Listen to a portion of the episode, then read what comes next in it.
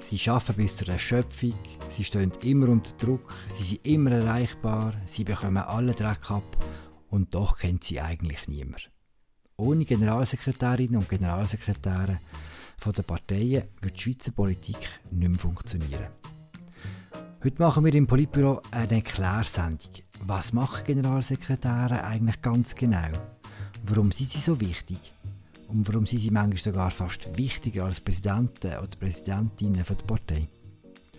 Und damit herzlich willkommen im Politbüro, im Tamedia Podcast zur Schweizer Politik. Mein Name ist Philipp Loser und ich rede heute mit Raffaella Birrer in Zürich und mit Markus Häfliger in Bern und dem Christoph Lenz auch in Bern. Wobei bei Markus, du bist glaube ich in Rosshäusern, oder? Um mal das Wort ja, das können sagen. Nein, das ist richtig. Ich bin wirklich dort, wo wirklich das Zentrum ist, oder? Zum Start haben wir äh, einen Gast, und zwar hat uns der Sami Lanz, das ist der ehemalige Generalsekretär von der FDP, eine Spruchnachricht gemacht, wo er beschreibt, was man eigentlich macht als Generalsekretär. Wir hören schnell rein. Die Legende vom Strippenzieher ist zwar schön und man hört sie auch ab und zu, aber sie ist nicht sehr noch an der Realität. Tatsächlich ist es so, dass der Generalsekretär als machtvollstes Instrument die Gestaltung der verschiedenen Prozesse zur Verfügung hat. Das heißt, wenn die Partei ein Projekt hat, wenn politische Entscheidungen in der Partei anstehen, dann ist der Generalsekretär derjenige, der sagt, wie, wie man zu den Entscheidungen kommt, wie das Prozessmanagement aussieht und dann der Prozess natürlich auch implementiert und, und umsetzt. Und das ist eigentlich dort, wo die Macht vom Generalsekretär liegt. Wir haben sehr viel vom Prozess gehört jetzt. Könnt ihr mit der Sami Landsbitz übersetzen? Was macht jetzt genau Generalsekretär? Für was ist er verantwortlich?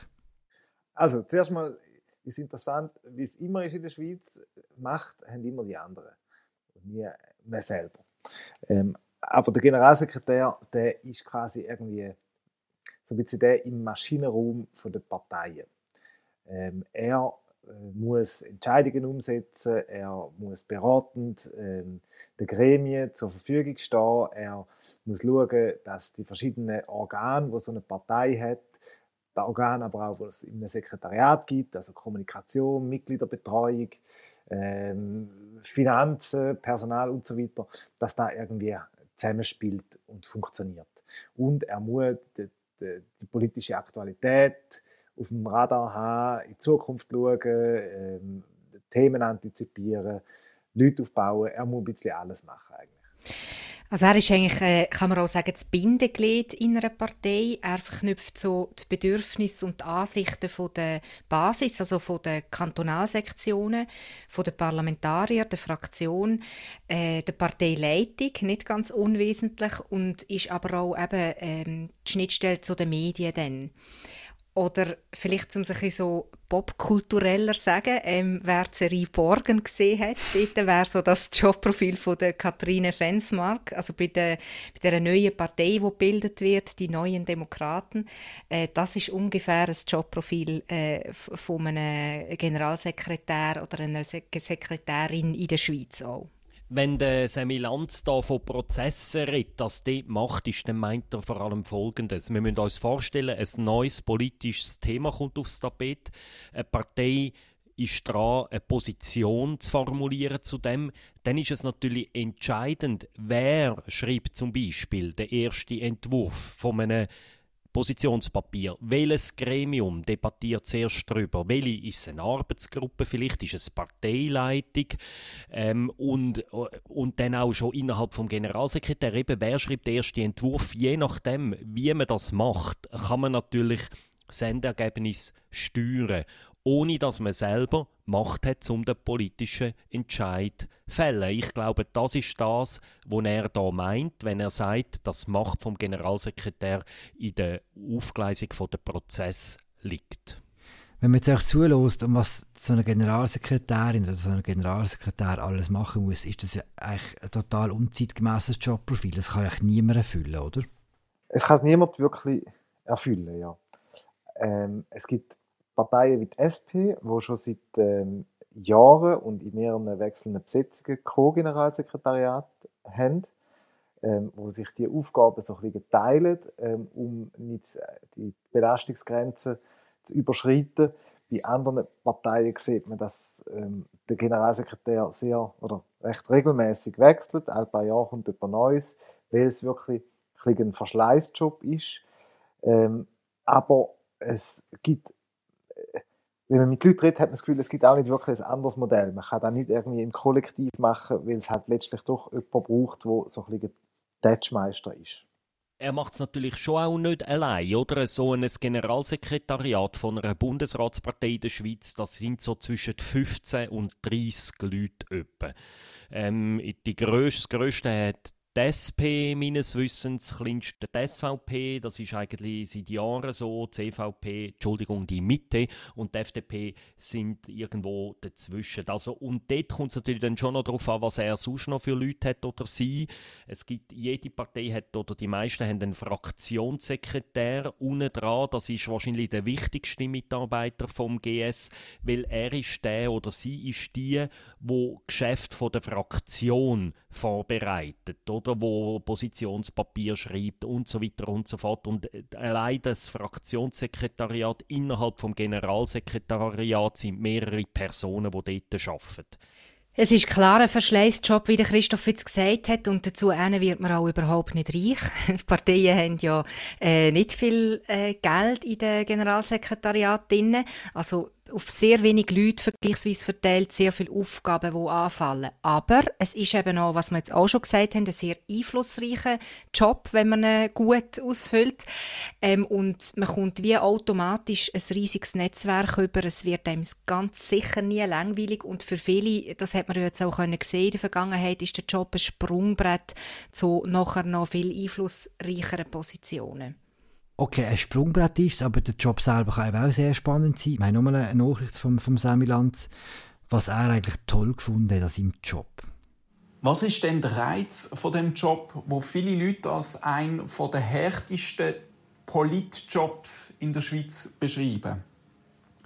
Der Reiz liegt im Prinzip darin, dass man einen kleinen, aber sehr wichtigen Beitrag leisten kann für das Funktionieren von unserer demokratischen Institutionen, von unseren Parteien, aber auch von unserem parlamentarischen Betrieb. Also es braucht eine sehr hohe intrinsische Motivation, damit man Freude daran hat. Dafür muss man auch sehen, dass es ohne ein Generalsekretariat gar nicht möglich wäre, die Milizorganisationen aufrechtzuerhalten. Die Generalsekretariate führen Abstimmungskämpfe, sie führen Wahlkämpfe, Sie bereiten sehr viel politische Geschäfte für Parlamentarier vor. Sie dienen aber auch Delegiertenversammlungen vorbereiten. Und natürlich dann auch, und das gibt es ab und zu auch, dürfen sie auch eine Bundesratswahl vorbereiten. Und das ist natürlich ein riesengroßes Privileg. Man hört es ein bisschen an, wie er ein bisschen aufgeregt worden ist, als er über Bundesratswahlen geschwätzt hat. Das, das Sammy Lanz ist ja bekannt dafür, dass er in einer Art Wargames so Bundesratswahlen vorbereitet. Also man muss sich das so vorstellen, dass er dann über das Wochenende das ganze Generalsekretariat auf Bern beordert hat. Und dann heisst es ja da, als würde jetzt jemand zurücktreten und dann hat er quasi gestoppt, wenn welche Medienmitteilung rausgeht, wenn, wenn wem angelötet wird und so. Und er hat das wirklich sehr minutiös vorbereitet. Es ist schon auch ein Job für ein Nerds, oder?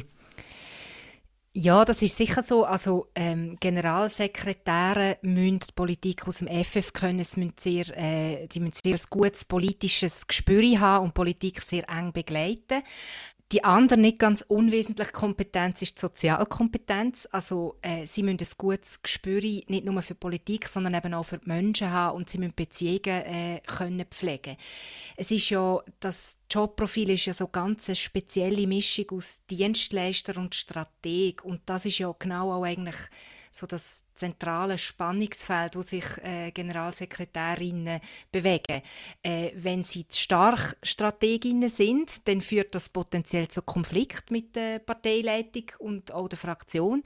Und wenn sie sich aber zu stark nur als Dienstleister verstehen, dann verlieren sie so wie den strategischen Gesamtblick. Man muss sich sicher begeistern für so auch strategische Fragen. Man ist ja irgendwie auch einer der ersten Ansprechpartner, sagen wir, von einem Parteipräsidium. Und dort tut man beraten, man ist auch an den Präsidiumssitzungen in der Regel dabei als Generalsekretär. Man hat zwar vielleicht kein Stimmrecht, aber man kann trotzdem irgendwie äh, seine Impulse oder so einbringen äh, an der entscheidenden Stelle und eine Faszination für eben strategische Fragen, Überlegungen, wie treibt das Thema, wie entwickelt sich ähm, das Thema in der Zukunft, das, das ist extrem wichtig. Es ist natürlich eine seltene Kombination der Job, oder? Einerseits reden wir über politische Inhalte. Wir gestalten mit, es ist eine Managementaufgabe, eine komplexe Managementaufgabe. Man muss sehen, oder? Ein Generalsekretär hat noch mit 26 Kantonalparteien zu tun, wo er nicht einfach befehlen kann. Dann ist auch Kommunikation, Medienarbeit kommt dazu. Und, und das ist schon eine Kombination von einem Job, oder? Das sind sonst in der Regel drei oder vier verschiedene Jobs, wo auf eine Person kommt. Und in der Regel sind es auch eher junge Leute. Also es gibt viele GS, die irgendwie anfangs 30 sind, die so einen Job überkommen. Das ist natürlich schon eine einmalige Chance auch, so etwas können zu machen. Das ganze Jobprofil hat sich, glaube ich, in den vergangenen Jahren auch ziemlich gewandelt, äh, so wie sich die Politik gewandelt hat. Wir haben eine Nachricht von der Gianna Lucia, von der Generalsekretärin von der Mitte, wo das recht schön beschreibt. Die Arbeit von einer Generalsekretärin oder einem Generalsekretär wie sich die Arbeit verändert hat in den letzten Jahren, dann muss man vielleicht auch darauf schauen, wie die Politik sich verändert hat in den letzten Jahren. Und die Menschen in der Schweiz treffen ihre politischen Entscheidungen heute individueller. Sie informieren sich vor Abstimmungen und Wahlen, geben ihre Stimme unabhängig ab und sicher geben sie sie unabhängiger ab von einer bestimmten Partei. Ähm, es gibt auch immer weniger Menschen, die Mitglied werden in einer Partei und das bedeutet für die Parteiarbeit ähm, dass man für die Bevölkerung stärker noch als früher erkennbar und erreichbar muss sein. Ähm, dass man mit dem Teil der Bevölkerung, wo gerade auch die Politik von unserer Partei vielleicht unterstützen könnte, in einen Austausch und in einen Dialog treten will. Und dass man auch erklärt, einfach erklärt, was wir für die Schweiz wollen und was für Lösungen unsere Politikerinnen und Politiker vorschlagen. Sind denn Generalsekretäre früher weniger erreichbar und weniger sichtbar gewesen? Ich glaube, was sie anspricht, ist etwas anderes. Ähm, ich habe in den letzten Tagen auch Gespräche geführt und jemand hat gesagt, als er angefangen hat auf dem Generalsekretariat von seiner Partei im 13. hat der Praktikant mit etwa 15 Stellenprozent das Facebook-Konto dieser Partei und und heute haben es für die sozialen Medien ähm, mehrere Leute. So. Das heißt, also, es geht nicht nur um die Kommunikation vom Generalsekretär selber, sondern es geht darum, dass in den letzten acht bis zehn Jahren Kommunikation von den Parteien in die Öffentlichkeit extrem zugenommen hat. Man bespielt permanent alle Kanäle, man ist permanent in Mini-Kampagnen, irgendwie zum nächsten Papier, zum nächsten Petition, zu dem Vorstoß, ähm, das ganze Generalsekretariat oder Kampagnenabteilung von der Generalsekretariat sind ständig am Senden. Und das ist etwas, was sich sicher in den letzten zehn Jahren stark verändert hat und wo heute auch das Arbeits die Arbeit vom Generalsekretär prägt. Vielleicht, vielleicht kann man ein bisschen zurückschauen, wie es sich über die letzten 30 Jahre verändert hat, weil das ist auch interessant.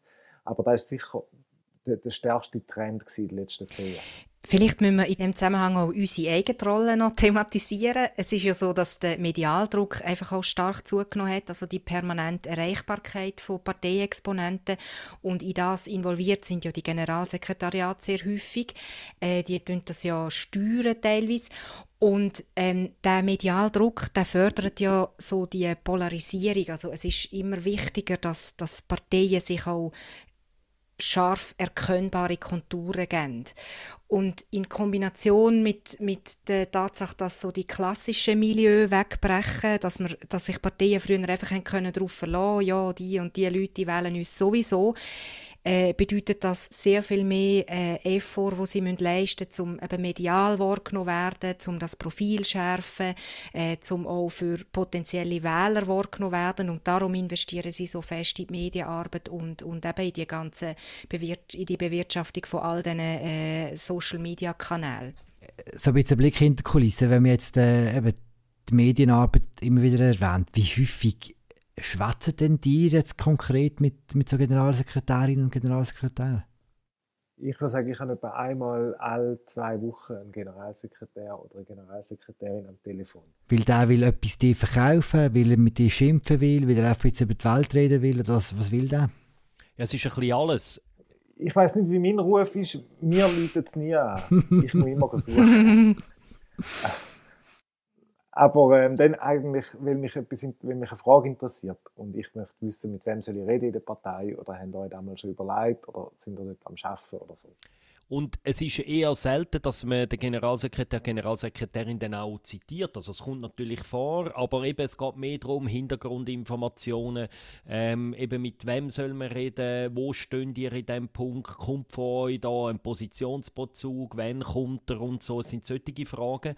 Und das ist dann wirklich natürlich sieben Tage in der Woche und vom irgendwie Morgen am 8 bis Nacht am 8, oder? Das ist, ähm, wir Medien haben zwar auch unregelmäßige Arbeitszeiten, aber irgendwann haben wir dann auch doch einmal einen freien Tag und das ist, glaube ich, wirklich beim Generalsekretär nicht unbedingt der Fall.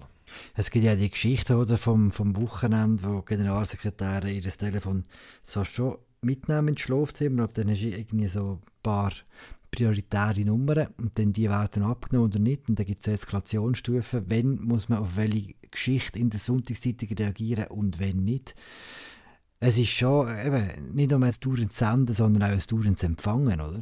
Und auch dauernd intern die Schöffli beieinander halten. Oder du hast jetzt ein Beispiel gesagt, oder eine Geschichte in einem Medium, wo man weiß, jetzt läuten alle Journalisten ungefähr der ganze Fraktion an, oder?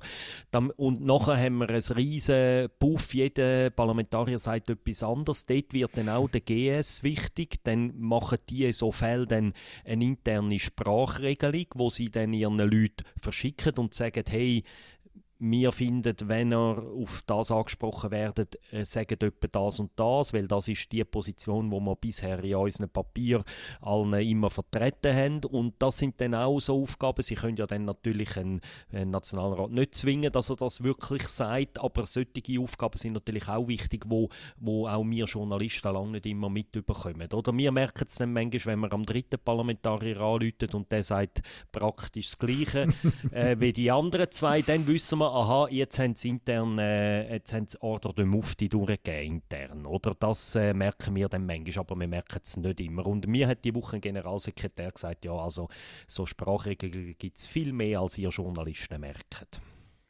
Aber man muss auch eben bedenken, es ist nicht nur quasi der Druck der Medien, es ist auch irgendwie der, der Hans Muster, äh, Mitglied von der EVP ähm, irgendwo Rümlang, ich weiß nicht genau, wo nicht zufrieden ist mit der Positionierung von der Partei in Bern.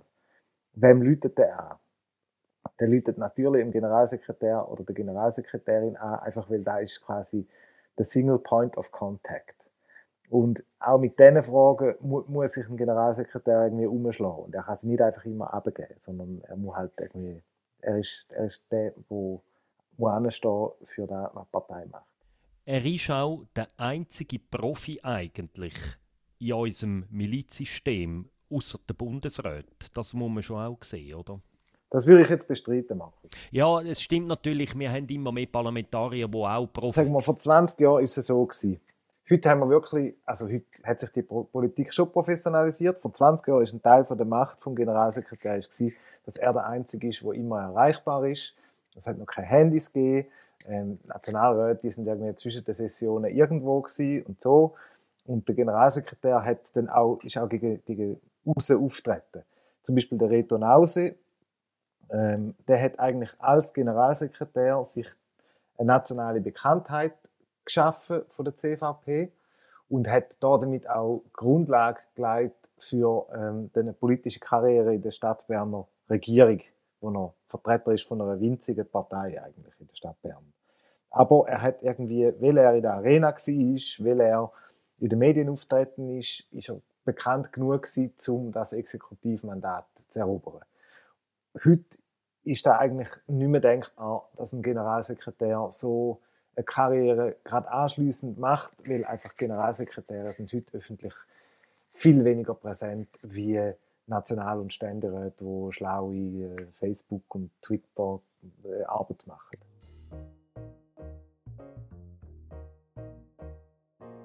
Komm, wir reden noch ein bisschen über die aktuelle Konstellation, über die Leute, die wirklich jetzt äh, in, der, in diesen Jobs inne sind oder auch erst noch in sie reinkommen.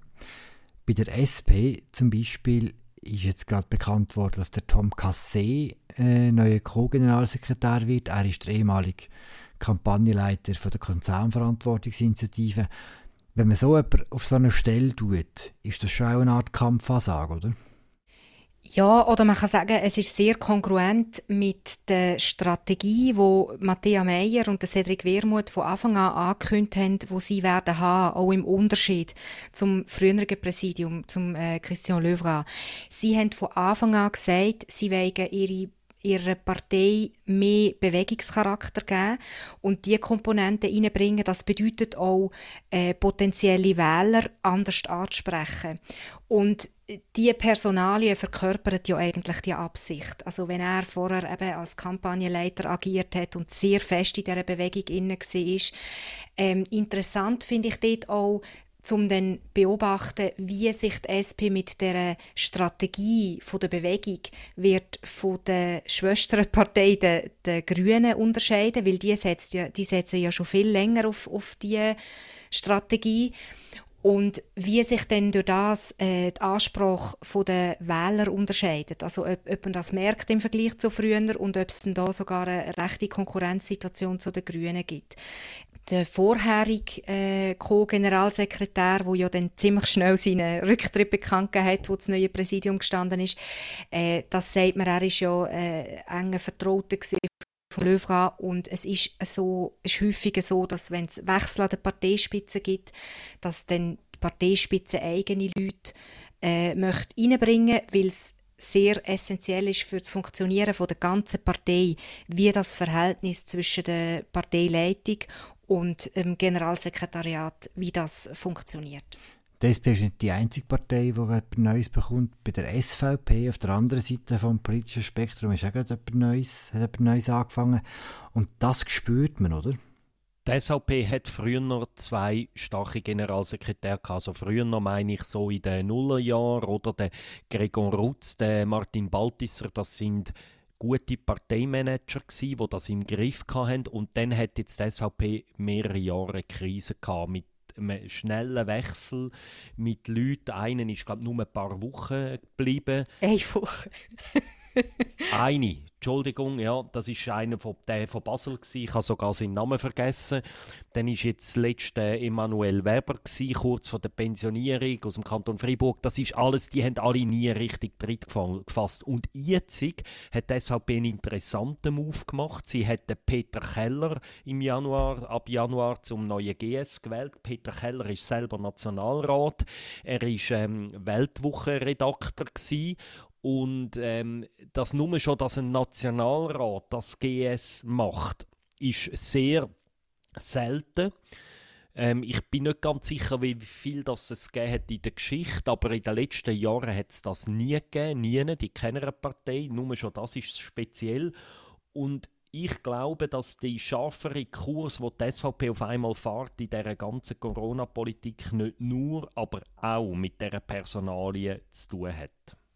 Das ist sicher so, das merkt man zeitlich gerade äh, die aggressive Rhetorik, die angefangen hat per Anfangsjahr, eigentlich in der ganzen Corona-Politik.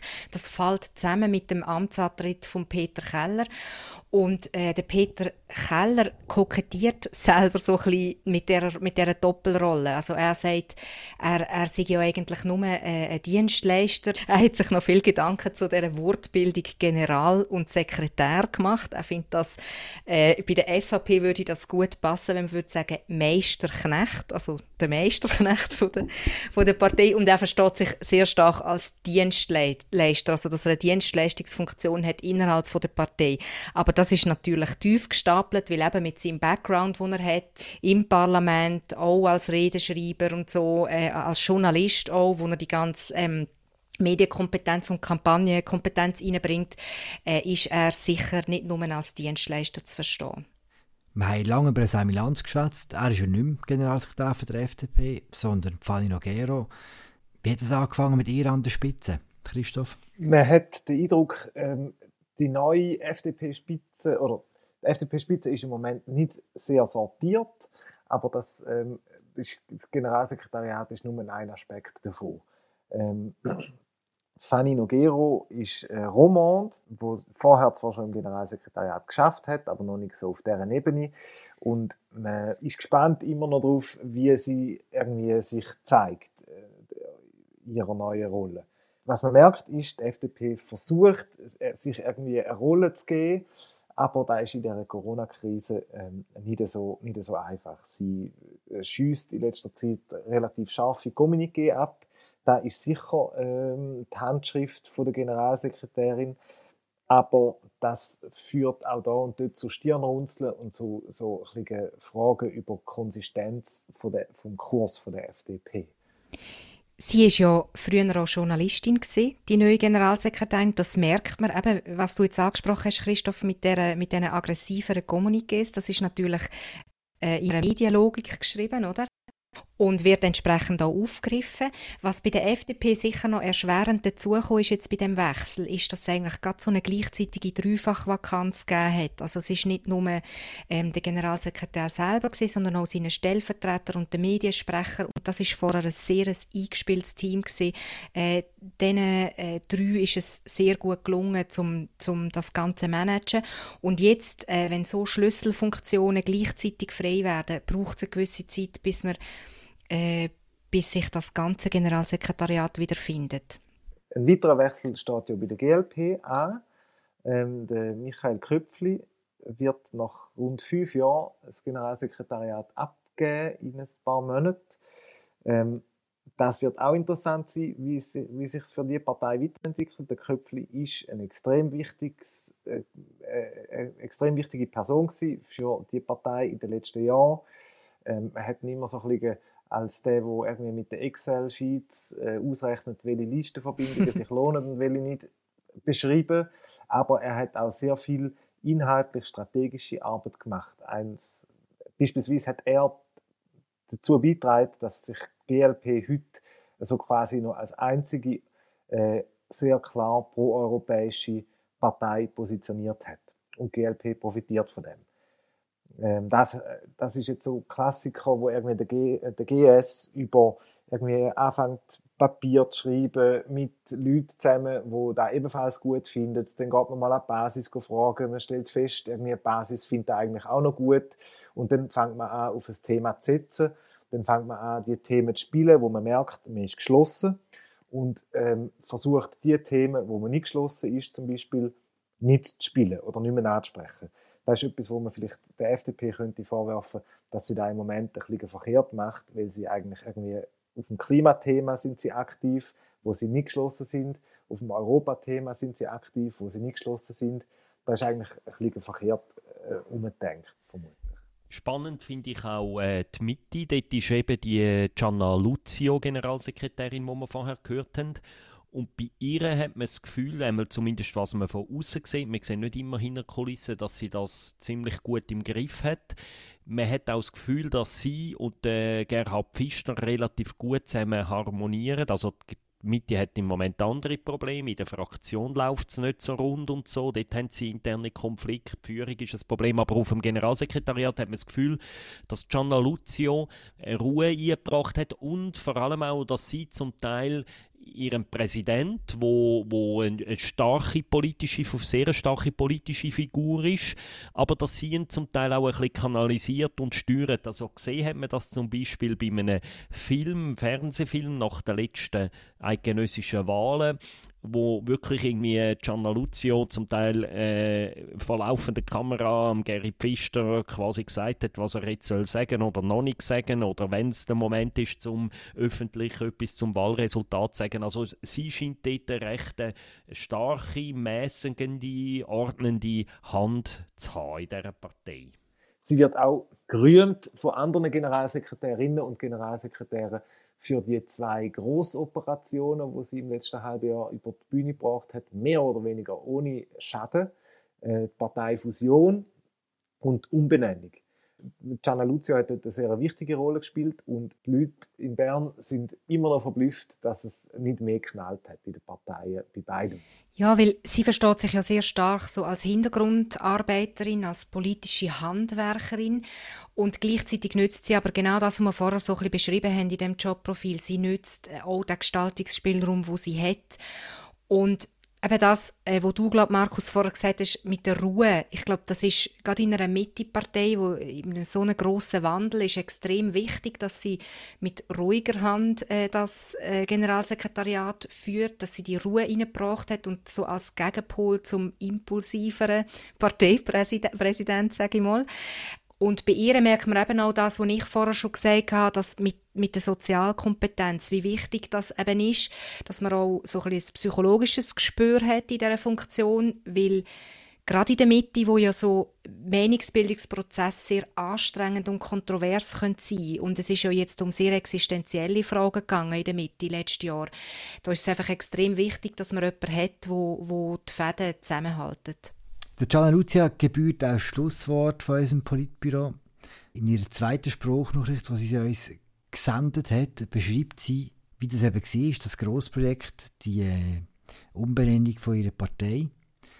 Wir hören es gerade am Schluss. Ich glaube, wir heißen nämlich hier. Das war sehr interessant gewesen, unser Politbüro zum Art und Wesen vom Generalsekretär von einer politischen Partei. Danke vielmals, dass ihr zugelassen habt. Mein Name ist Philipp Loser. Ich habe geschwätzt mit Raffaella Birrer, Markus Häfling und Christoph Lenz. Wir hören uns bald wieder an dieser Stelle äh, und freuen uns darauf. Ciao zusammen. Ciao zusammen. Ciao. Tschüss. Und jetzt Shana Lucio.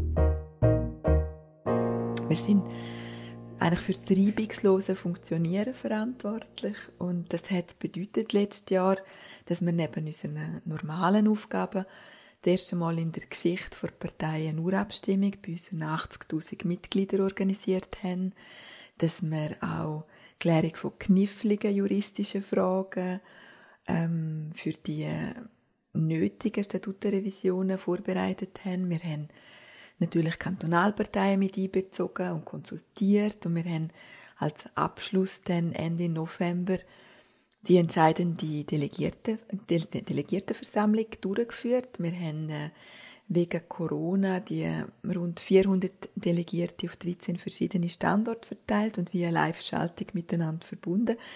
Und äh, schon allein deswegen ist das letzte Jahr, glaube ich, für mich und mein Team sicher ein spezielles Jahr gewesen, aber gleichzeitig ist es natürlich ein einmaliges und, und, und sehr, sehr spannendes Jahr. Und die Erfahrungen, die wir dann dürfen machen, sind sind sicher unvergesslich.